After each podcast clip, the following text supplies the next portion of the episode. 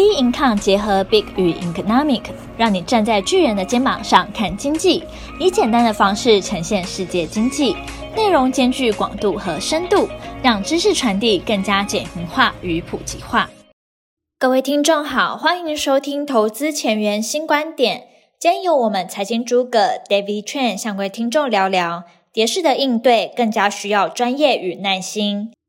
美股，我们来看一下道琼斯哈，道琼斯四个交易日目前看起来，感觉在这个位阶上来讲呢是蛮平的，但实际上来讲呢，我们细细的去解读哈，其实基本上美股呢现在还是比较受到这个 FED 的态度啊，也就是包含升息跟缩表的态度的影响会比较大。目前呢，对于通膨来讲，他们当然国内上来讲还是非常忧心这个事情，但目前慢慢看起来。很多时候包含一些专家的看法，好，包含现在有些呃这个大型投行的一些看法，通常呢对后面的态势，表面上来讲是比较有忧心的感觉，但是股市上的反应呢，它并不是这样走的。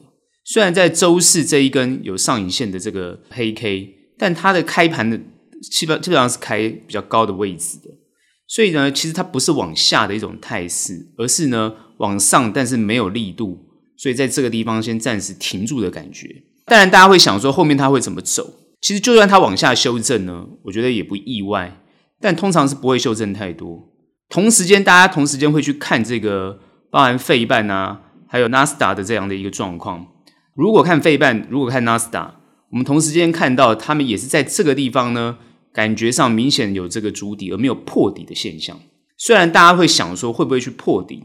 也是有这些担忧，因为看这个公债殖率这么高，往上这个二点八往上的一个态势哦，十年期公债殖率往上的一个态势，科技类股呢都会被修正。目前看起来呢，就算修正，大家也不会去期待它好像修正太多。所以呢，它在这个地方是不是要走上一个熊市？很多专家的看法呢，虽然都会认为是因为呢，通膨、升息、缩表这个东西的议题已经引。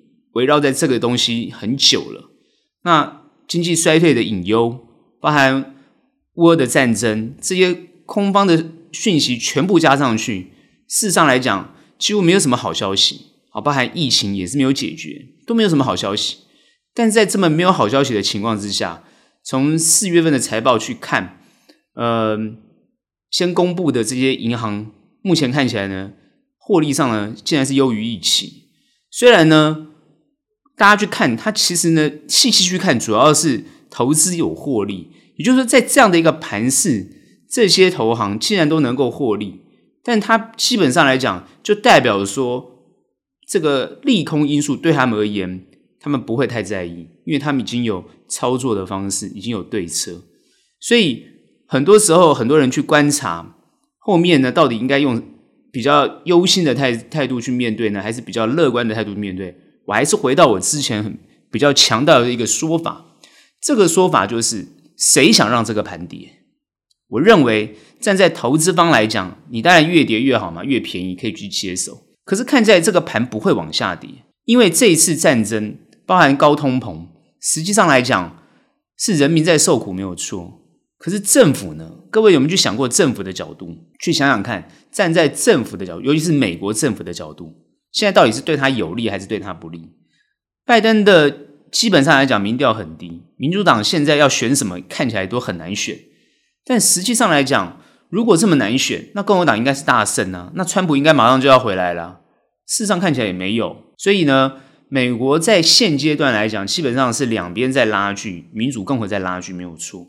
但是这拉锯双方都有益处，对于这一次全球经济看起来是通膨。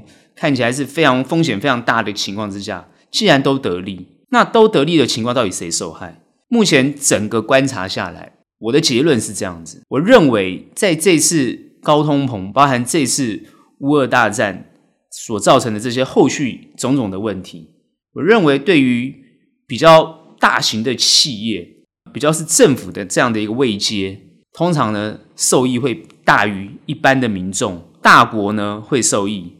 小国呢会受害哦，目前看起来呢就是这样子。为什么欧美制裁俄罗斯而受不到什么样的益处？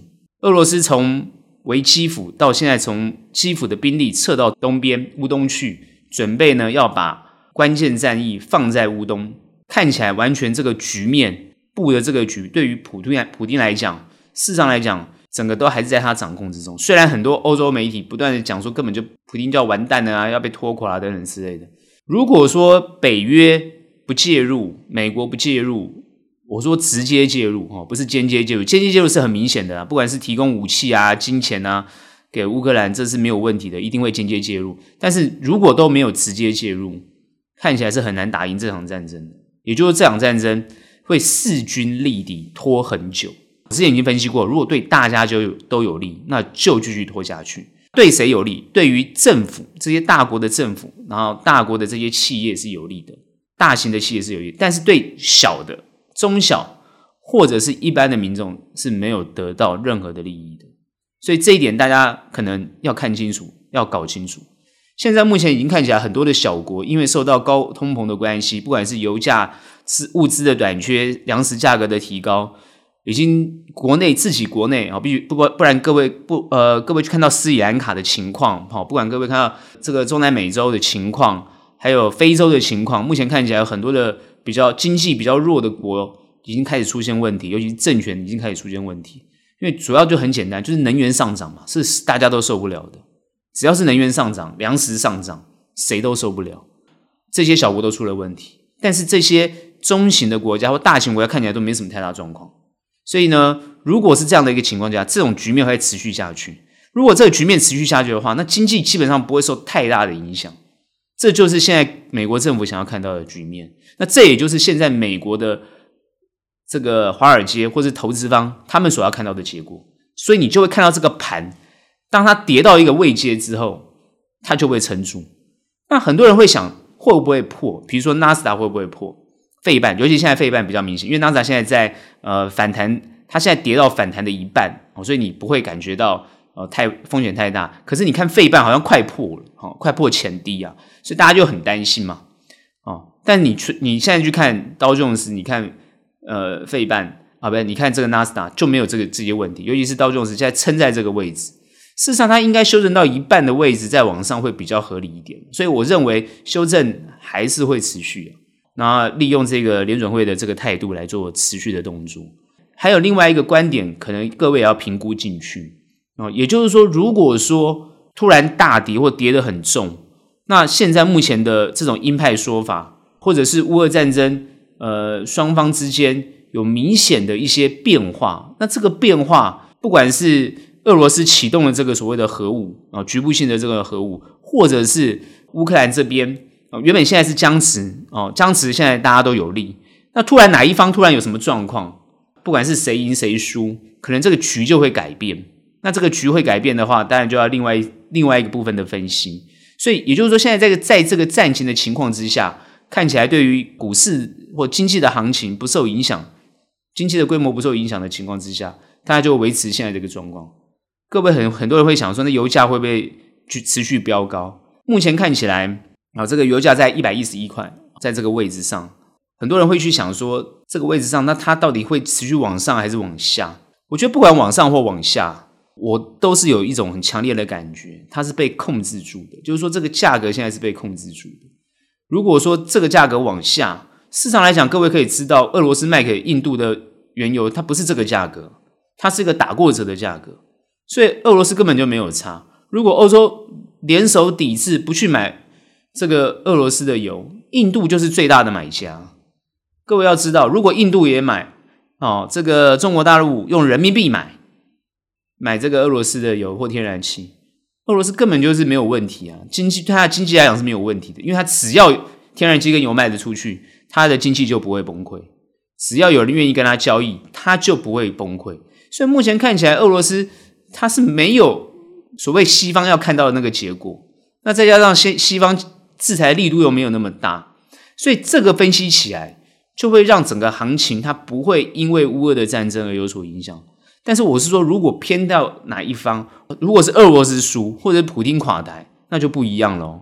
结局后面现在这个结果就不一样喽，不一定是好事哦。各位要知道，不一定是好事。那如果说，乌克兰泽伦斯基有什么状况，或突然垮台，俄罗斯大胜，也不一定会不会是维持现在状况哦。我认为行情任何一方有产生任何的呃胜负的变化，都有可能造成行情往下走的疑虑哦，而且是往下走的这种态势会比较快。为什么你会这样想？为什么？因为没有和谈。虽然大家会觉得说，如果胜的一方没有问题的话，赢了，那他就是有这个什么样的条件啊，怎等等之类的。我认为现在应该是维持一个均衡的局面，然后去和谈，才有好的结果。如果任何一方输或赢，那都是非常惨烈的，他就很难和平的这个状况就很难达到一个结果。虽然很多人会说，只要有任何一方赢，一定会促成快速往和平的方向去做谈判，我不会认为是这样子。所以基本上来讲，一定要达到一个均衡的状况，也就是说，俄罗斯达到他的战略目标，他要他达到他要的东西，然后乌克兰也拿到他要的东西，然后双方都拿到自己要的东西，和谈也确定都同意了，西方国家也同意啊，俄罗斯也同意，大家都满意的情况之下，那整件事情就化解掉，那行情就有一个比较大的反弹，比较大的涨幅，所以现阶段就是还会在这个地方磨。所以目前大家的关注在，尤其是美国现在目前关注在，可能就是在财报的方面啊、这个企业财报的状况。但我认为它也很难影响大局，企业财报也很难影响太大的局面。为什么？因为缩表也好，市场收资金也好，升息也好，这些东西还会压抑着这个盘势。那我之前讲过，我说我不看坏这个行情，不看坏这个行情是我不看坏，是因为它不会跌得太夸张，不会跌得太多。它会反弹，它会往上慢慢的走升啊、哦，所以我之前有讲过，我说甚至会突破前高，这是有可能，但是不是那么快反应哦，可能几个月后，可能在今年你可能会看到，所以这个时间呢都在拉长来观察。我上次有讲过，目前这个行情呢就是很难操作，也是比较难摸。我上周已经讲了，这周你看它的走势就是这样，你很难操作，你真的很难操作，你怎么做都不对哦，所以呢，在这个地方呢，还是啊。这个相信专业，你看为什么最近我们看到那个美国投行的财报，我们就看到它唯一获益的就是什么？就投资收益，其他不管是其他的业务哦，尤其是 IPO 业务是非常惨的，惨烈都没有赚钱，还亏钱，各方面的业务都是赔钱的，只有投资收益是赚钱的。所以各位知道这些投行都很厉害，所以专业的你还是要相信专业的啊。所以很多人会质疑专业的，很多人都觉得自己比他还专业啊。那我真是觉得是。呃，各位真的是你把投资这件事情看得太简单了，看得太容易了。你光看现在的行情你就知道了，就是因为你把这个行情看得太简单、太容易，对不对？跌就买嘛，不是吗？大家都教你跌就买，是这样子吗？你买错股票，你现在不是卡在那吗？是这样子吗？美股跌就买吗，那么容易吗？啊，你不要听那些美国的那些散户的网红在那边讲，你就信？你现在说的科技类股，你不套在那个地方，所以哈，很多时候。这个也不是我们在后面讲什么，我们就说你看看专业的投行人家怎么做的。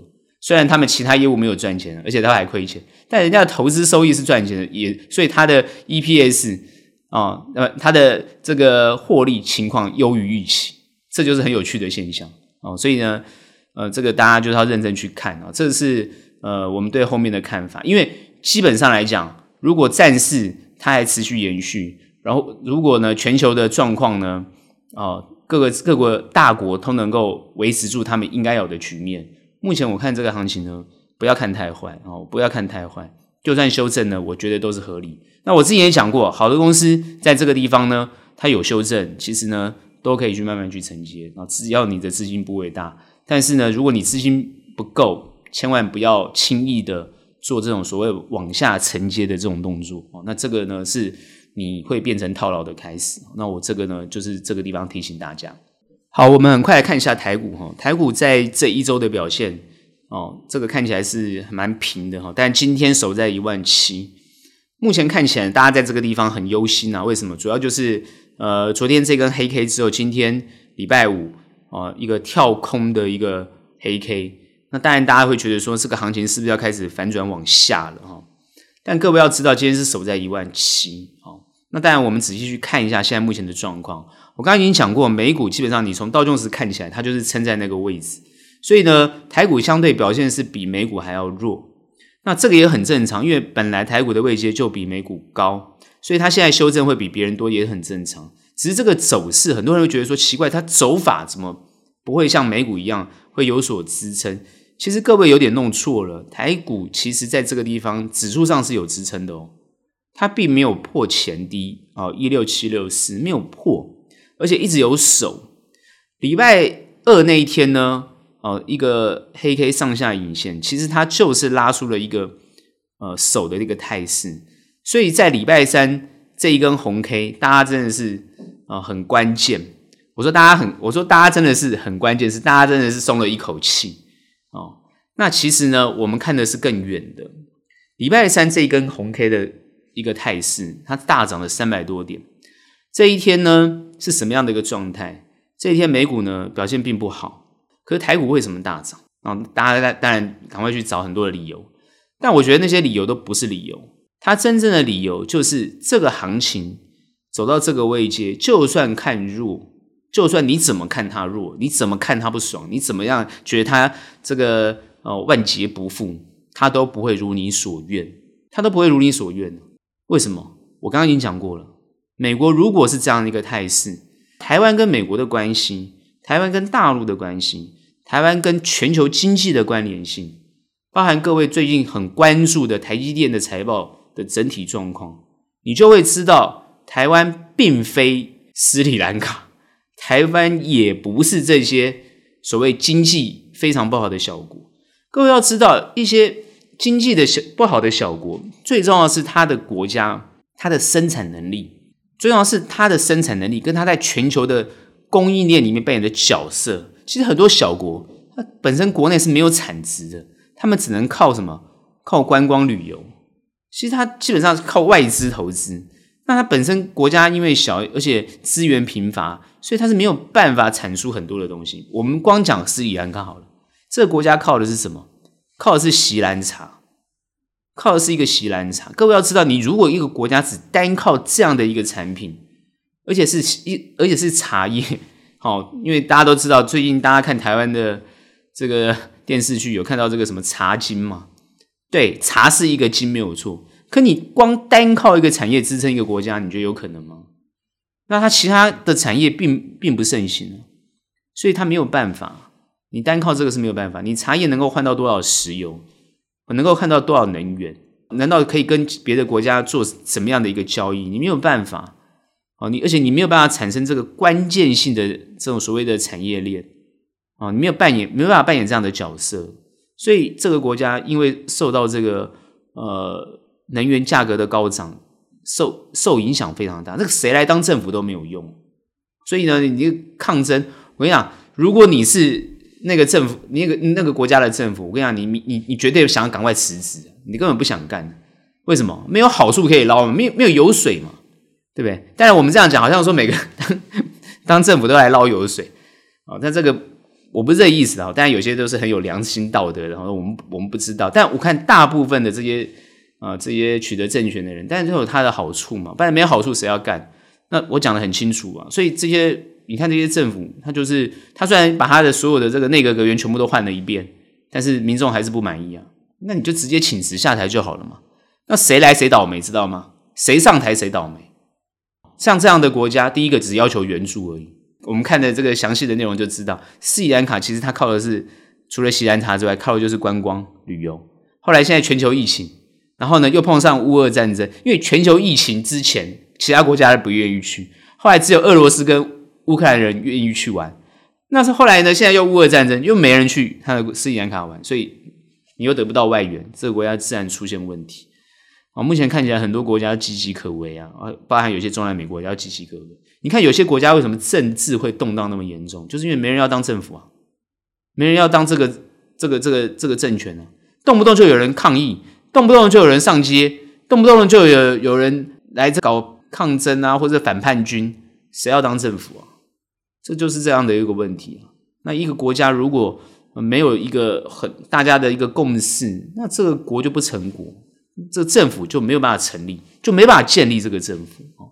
所以呢，我觉得很多时候就是碰到这样的一个问题，我们也只能就是说，看看有没有人愿意去拯救他们，就只能这样讲而已。啊，其他的大国看有没有伸手帮助他们，尤其这些小国的周围都是大国，那这些大国愿意伸出援手，当然就可以解决这个问题。那目前看起来，很多小国也是希望那些大国能够出伸出援手。目前全球就是一个高通膨的情况啊，这点呢，问题是没有办法快速解决。那为什么从这个角度去谈到国内的情况？目前国内你看台积电的状况就会知道，事实上国内的科技产业虽然大家现在看得很衰啊，每个人都看不爽它哦。不然大家不会去买金融股啊。虽然这几天也在跌金融股哈，然后呢，大家现在开始又看到这个传产类股了哈。然后呢，不管是钢铁啊，对不对？哦，很多人就看到这些钢铁、原物料这些传产类股，哦，非金电。但各位有没有想过，台湾基本上 能能见度最高的还是它的电子产业。虽然现在电子产业不管是碰到这个大大陆现在封城的影响啊，很多厂受到影响。但其实台厂在大陆的影响，各位不要把它扩大解读啊，其实影响并不大，因为他们可以转单呢啊，自己把单子转到其他的厂去运输，所以不要想得太差，但你也不用想得太好，因为现阶段就是受创，就是受影响，这些都是事实。消费性电子本来在现阶段受到这个大陆封城的影响，受到这个全球这个。锻炼啊，全球这个疫情的影响，那包含通膨的影响，这些东西都会有影响。消费性电子本来都会受影响。这最近各位可以从这个不管是 PC 啊，不管是主机板，你可以看到很明显就是一直跌哦。所以很多时候这些东西是你一定随着国际的报价跟需求受影响，这是必然的。所以为什么我常讲产业要看得很准，而且要看得很远，而且要适度的调整。你的观点跟看法，然后呢，当然你的部位哦，要怎么去调控，这个都是要衡量进去的。这本来就是一个基本上专业的东西。那你现在看指数，其实并没有太大的意义，因为指数在这个地方上下震荡，除非你今天做期货。但在这个位阶上来讲，你个股的表现就更相对相对的重要，因为今天很多股票，很多很多人就问啊，诶，我的手上的股票都跌破了这个前面的低点，那现在该怎么办？哦，这个是大家现在目前最关心的。我认为该怎么办？我之前已经讲过很多次。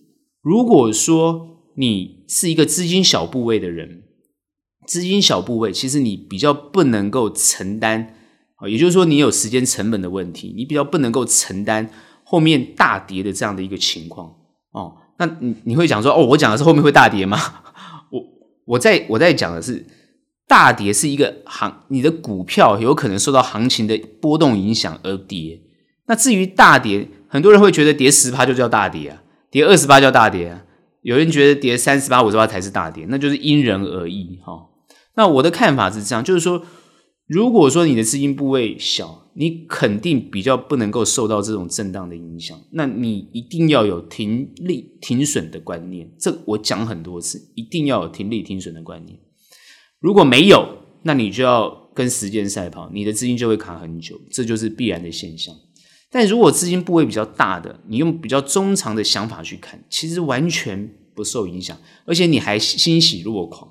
这个时候你就是越来越高兴。为什么？它跌越多，你越想买。比如说台积电这么好的公司，是不是？很多人就在讨论啊，那台积电现在这样会不会继续跌啊？哎，财报这么好还跌，那这家公司快垮了吧？那这股价根本就是。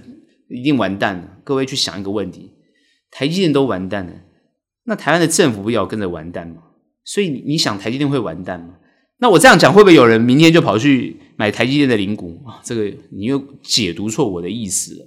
我不会叫这个，我不会在这个地方叫你去买。我刚刚讲过，你是小资金的朋友，你都要买零股了，那代表你的角色就是小资金嘛。你不要弄错自己的角色嘛。为什么小资金的朋友一天到晚跟我讲你要存股，我都搞不懂你啊？你的资金这么少，是不是？你就要积极嘛，你就要学怎么专业操作嘛。资金这么少还跟人家存，你到底能够反映你多少获利？我实在是很很不能理解。哦，你这个这个想法真的要改一改，不能再再用这种错误的角度去来面对你的投资。然后呢，常常你都被洗脑，那你又你又。又又又就想说，你小钱要翻大身，对不对？你想要翻身，那你更要积极嘛。那我刚刚讲过小钱，你就要有停损停利的观念。好，那资金部位大的人就要很高兴，因为现在就是要修正给你买的时候。哦，就是该怎么做就要怎么做，千万不要在这个地方呢看到那些你这个资金部位大的人，还跑去看跟那那些小朋友学，小小小资金的朋友学，小朋友叫小小资金的朋友学，那你不是搞笑吗？你明明就资金部位大，你跑去跟人家学那个，好在跟人家担心，然后跟人家那边短线操作，跟跟人家那边。你就弄错方向了嘛，你就失去了未来大赚的机会。所以这个是观念上的问题，你一定要搞懂。这我讲了好几周了，不是甚至讲好几个月了，到现在还搞不懂，还在继续忧担心，还在继续问问题，那我真的是傻眼了。不要再搞这种事。那你是说，到底小资金、大资金是多少？那这样当然很多人会自己去定义啊。我们认为就是说，部位大小，当然一定是看你的资金的这个格局哈。所以。我们认为，就是说，在这个阶段上来讲，其实跌不会是坏事。之前我就讲过了，跌是好，修正越多，让你可以接更便宜的股票，让你可以让你的股票持有的成本不断的往下降，这就是大部分的法人的心态。当然，你会觉得说奇怪，投信也怎么换来换去？好，那那个自营部也是这样操作来操作去。各位，他们资金当然是有限的嘛，投信资金也是有限的。只要你不再持续的扣款，你不再持续的这个呃去去去去买他的基金，他就没有现金去买股票了。他当然要换股操作，所以投信当然他就是必须要有一种就是换股的想法，这是很自然的现象。但他的资金持有，因为只要呃市场很热，所以他有更多的资金来源，他当然就会持续接股票，他就不会轻易的换股了。这个是他们的一个一个基本的道理。那现阶段当然很多人会去看这种他们的一个态度。我常常讲，你不要乱看态度。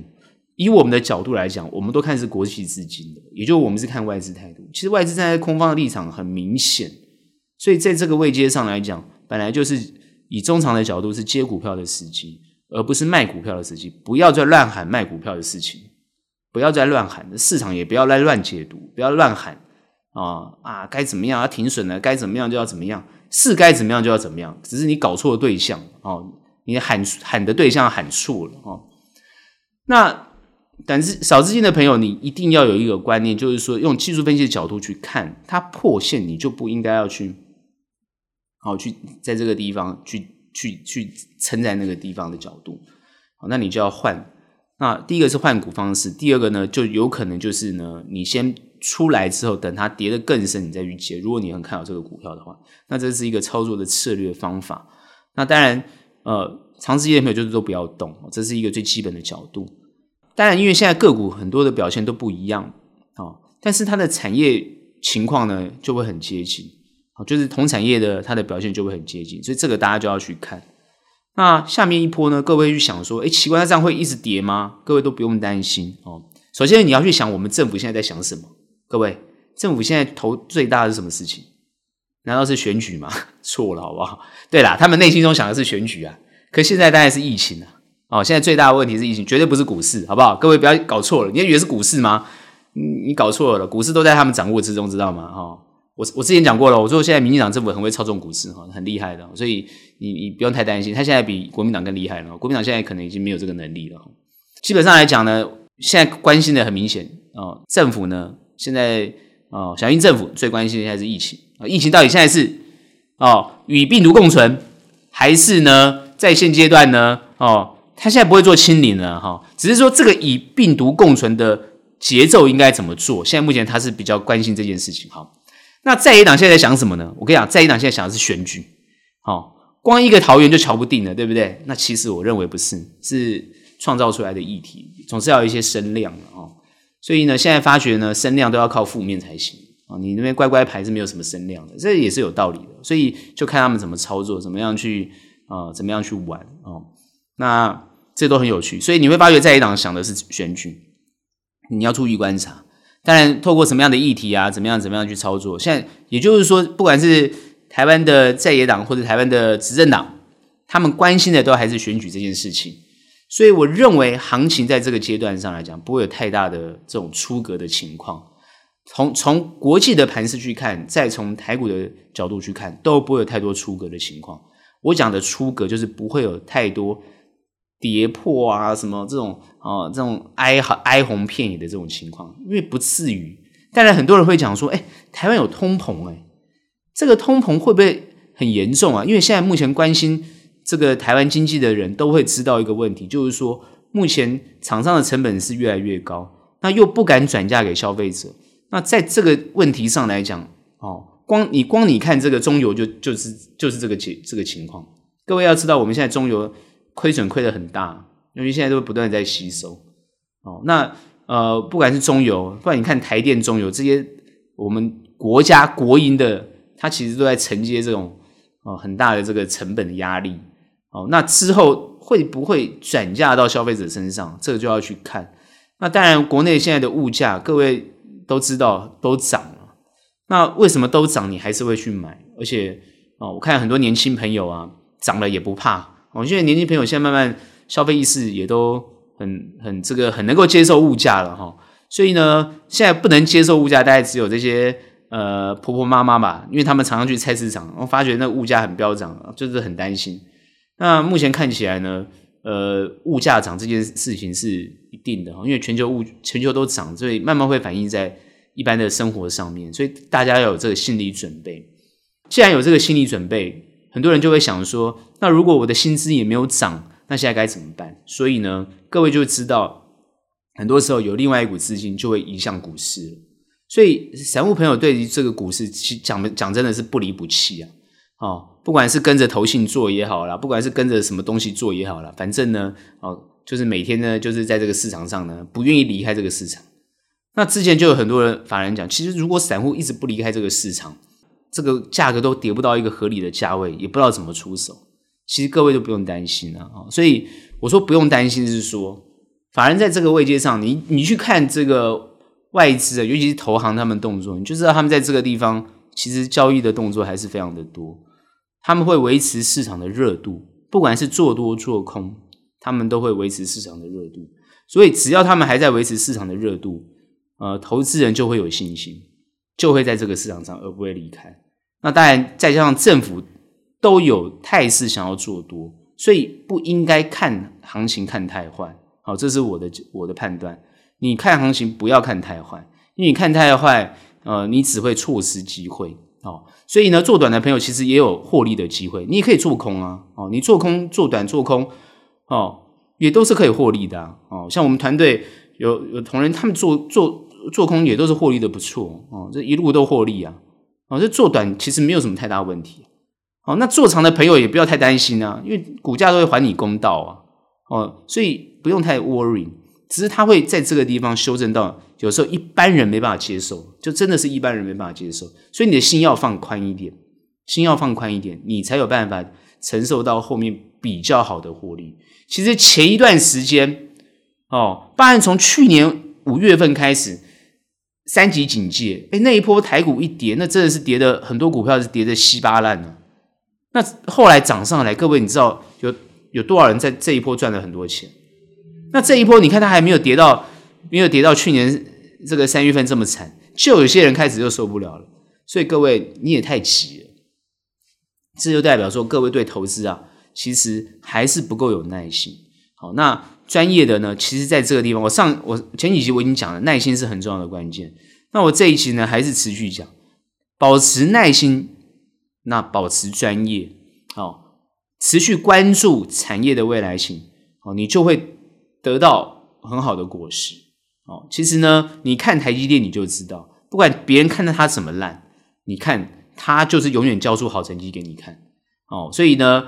我觉得 哦，这个呢，他们 CEO 哦，这个实在是也很有趣，讲得很好啊。我觉得他讲得很好。各位如果就魏哲家嘛，各位知道他法说会讲的，真的是他讲他讲得很好。我我说他讲得很好，是他那个态度讲得很好。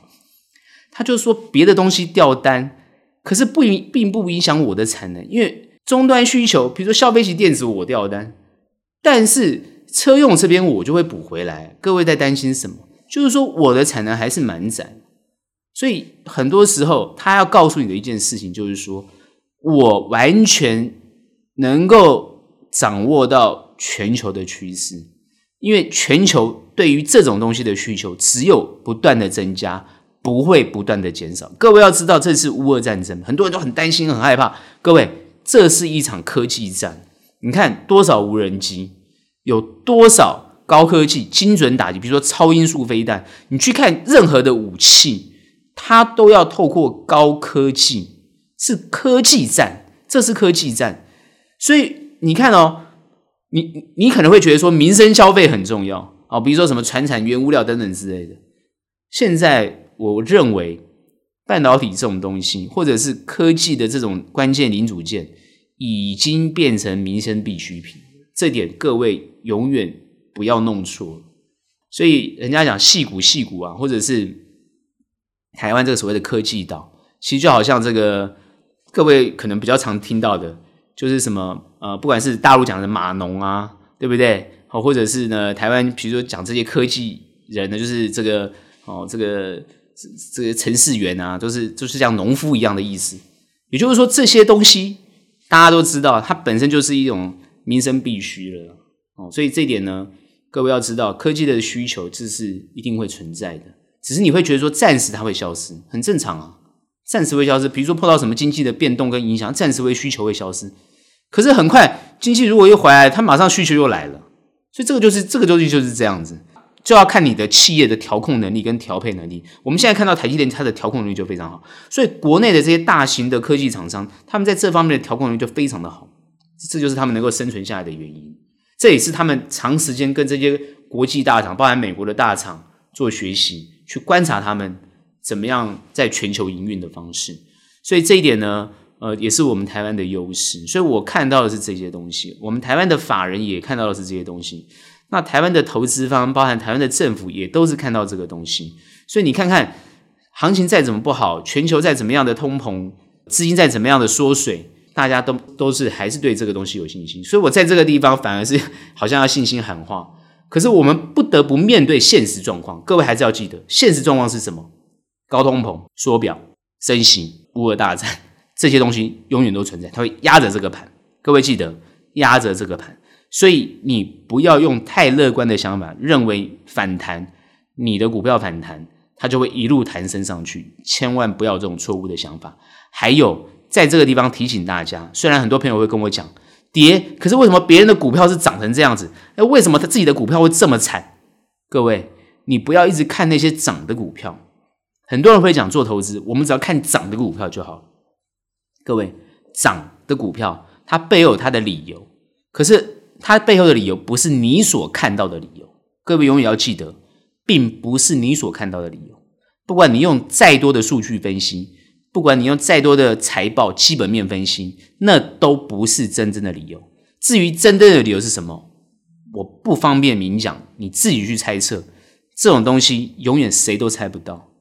所以那些涨，有时候不是你应该看得到或可以买得到的。所以看那些东西反而对你不一定有利，不一定有好处。虽然很多朋友会跟我讲，啊，他就想要做这种股票，就想要做这种股票。那当然，你去做几次看看，你就会知道，哦，这些名不见经传的公司，你也不知道它为什么涨，那它就是一路涨上去，那它就不是你，呃，属于你的股票啊，因为呢，你既不懂它，你也不理解它，你更不知道它为什么会涨。